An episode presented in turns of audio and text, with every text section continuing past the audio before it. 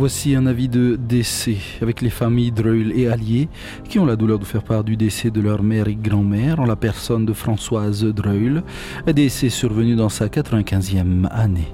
Son corps est exposé chez Minchu à Aroué, où une veillée de prière aura lieu euh, demain jeudi 6 octobre à partir de 18h. L'heure et la date de l'inhumation seront communiquées ultérieurement. Et l'équipe de la première se joint à mon aux personnes touchées par cette disparition. Nos sincères condoléances et que l'Éternel nous garde dans sa grande miséricorde.